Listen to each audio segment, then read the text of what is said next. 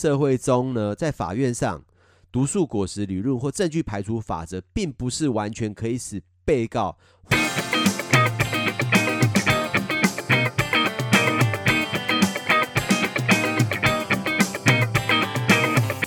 欢迎收听李博法律公司报，我是李博法律的廖宣成律师。呃，我们今天要讨论的最主要是美国法下的证据排除原则，以及以及呃禁止重复诉追，也就是 double jeopardy 的一些概念。那所谓非法证据排除规则的目的呢，主要是在普通法下的规则，那用于组织警察或其他政府机关，透过非法的手段进行搜查以及扣押，并侵害公民的权利。非法排除仅适用于政府非法取得证据，那这个规则呢，并不适用于普通民众非法取得证据。政府不得以规避该规则而适用，而雇佣普通的民众代为非法取得证据。那同样，非法证据的排除，同样排除了民众普通民众以警察代理的的方式去非法取得证据。非法证非法取得证据，最主要就适用所谓的毒树果实理论。也就是 fruit of the poison tree。所谓的非法证据排除规则适用于非法取得的证据，也就是我们所谓的毒树。那该规则同样适用于通过非法证据所获得的派生证据，也就是果实。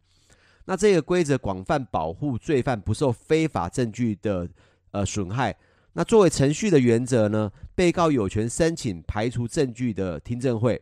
那申请法院确定证据的可采纳性，那这一个听证呢，无需要陪审团参与。那在该 hearing 上呢，政府必须要提供优势优势证据，以证明该证据的可接纳性，就是该证据是经由合法的搜证而取得证据。那此外呢，被告可以在 hearing 上作证，然后该 hearing 上所做任何陈述都不得作为判决审判中的证据。至于我们我国是否有采用毒素果实理论呢？呃，从最高法院九十六台上四一七七号决，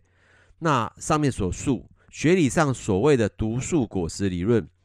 乃指先前违法取得之证据，有如毒素，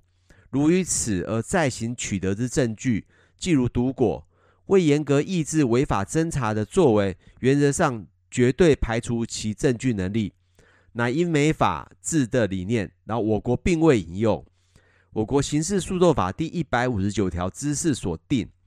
除非法律另有规定外，实施刑事诉讼程序之公务员，因违背法定程序所取得之证据，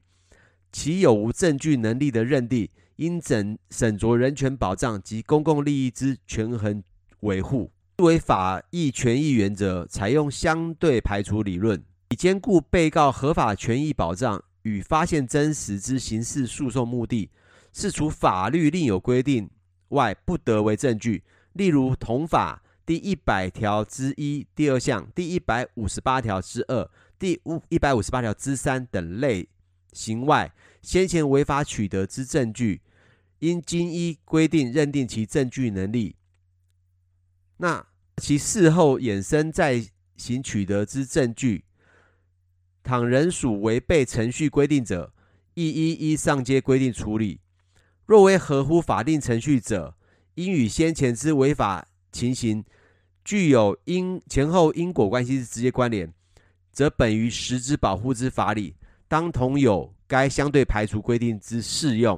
唯如后来取得之证据，系由个别独立之合法侦查作为，既与先前之违法程序不生前后因果关系，非为与上阶毒树果实理论无关，亦不生依。依法益权衡原原则定其证据能力之问题，是可知呢，我国并不如英美法的毒素果实理论一样是绝对排除。那在这里我带入一段电影，也就是二零零七年有一部电影叫《Fracture》破绽。那我认为它的内容其实是蛮好看的，就是关于毒素果实理论的部分。He may have been, I don't know. Because if that is indeed the case, the confessions, both of them, are out. If Nunnally was there, Mr. Crawford was under duress. The confessions and any evidence gathered while Mr. Nunnally was present will all have to be excluded as fruit of the poisonous tree. This, this is insane. That's the Bible, isn't it? The fruit of the tree and all that. It's Matthew. Or is it Mark? He said all of a sudden, this is a setup. I'm sorry, Mr. Beecham, but I am not going to allow coerced confessions in my courtroom. Your Honor, do you think I could go home now with Thanksgiving around the corner? Unbelievable. Don't push it, Mr. Crawford. 那上述这段话呢，最主要是被告的自白是由于呃执法机关的胁迫而得到的，那其衍生的证据以及后来取得的证据都不可以作为证据使用，也就是毒树果实理论的应用。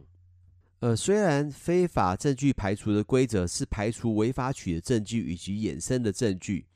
但在特定的情况下，尽管有非法证据排除规则。然而，该证据仍然具有可采信性。一就是基于被告自身意愿的干预行为。所谓基于被告自愿干预的行为呢，就是如果基于被告自身意愿干预的行为，打断了原始非法证据所派生证据之间的关联系，则派生的证据呢不会被排除使用。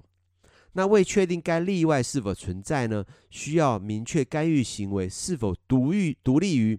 原始非法取非法呃原始非法行为，而且干预的行为是否源于被告自身？例如，被告被非法逮捕而当即承认犯罪，则承认本身是不可以采纳为证据的。然而，如果同一被告在承认犯罪行为之前被释放，而且事后自愿的承认该犯罪行为，则该认呃该自认是可以作为采纳的证据。此外，还有透过独立的渠道取得证据。那如果呃控方能够证明取得该证据独立于同样可以取得该非法证据的行为，则通过该独立呃渠道所取得证据是可以作为证据的。呃，例如警察 A 非法搜查一间房屋，那但警察 B 获得搜查令，则警察 A 所取得证据就不会被排除，因为透过警察 B 合法取得搜搜查令，仍然可以取得该证据。外，如果证据的发现具有不可避免性，就是说控方能够证明，无论是否存在该非法行为，警察或执法机关均能发现该证据，则可以排除该法则适用，而将该证据列为证据使用。例如，呃，万呃，志愿团队呢，在雪地搜查被谋呃被谋害者的被害者的尸体，然后警警方呢正在侦讯室讯问被告。那并用非法的方式呢取得该呃尸体的所在地。那由于该尸体仍然能够被该自愿呃搜查队所搜寻到，那无论那即使该呃即使警察对于被告使用的非法手段取得证据，仍然能够作为证据使用。此外，还有一个所谓的善意例外，也就 good faith exception，就是说，如果警察能够合理而且善意的认为依法行为取得搜查令。呃，然后但存在内部的缺憾而造成该证据存在法律的缺憾、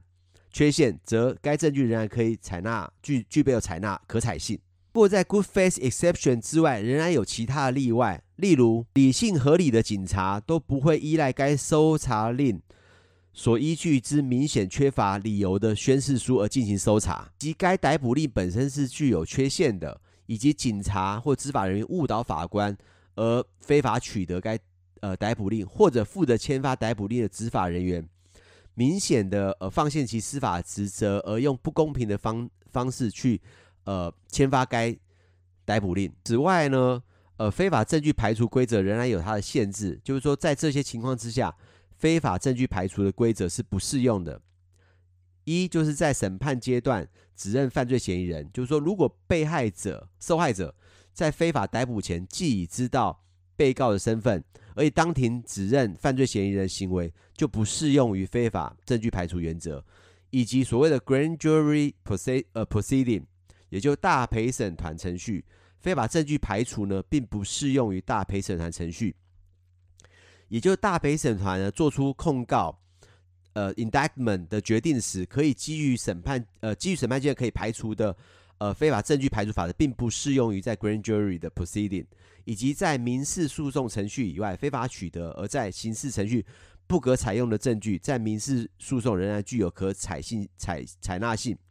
此外呢，呃，该非法取得的呃证据是作为弹劾使用，仍可使用。还有以及在呃机关内部以及假释程序中，仍然不适用于该非法排除程序规则。呃，虽然大家认为毒素果实理论可以排除掉因违法取得的呃因违法手段而衍生的证据加以排除，但不管在美国法或者在台湾呃法律呃刑诉法上，都有它适用上的局限以及限制性，所以也不完全是完全排除了所谓的非法取得的证据。虽然电影上常常呃播播放所谓的毒素果实理论，而去排除这个非法取得证据，而造成了使得被告可以受到呃无罪的宣判，但事实上在现实社会中呢，在法院上，毒素果实理论或证据排除法则，并不是完全可以使被告获得无罪的判决。我是廖宣成律师，如果大家喜欢，请订阅李博法律公示包。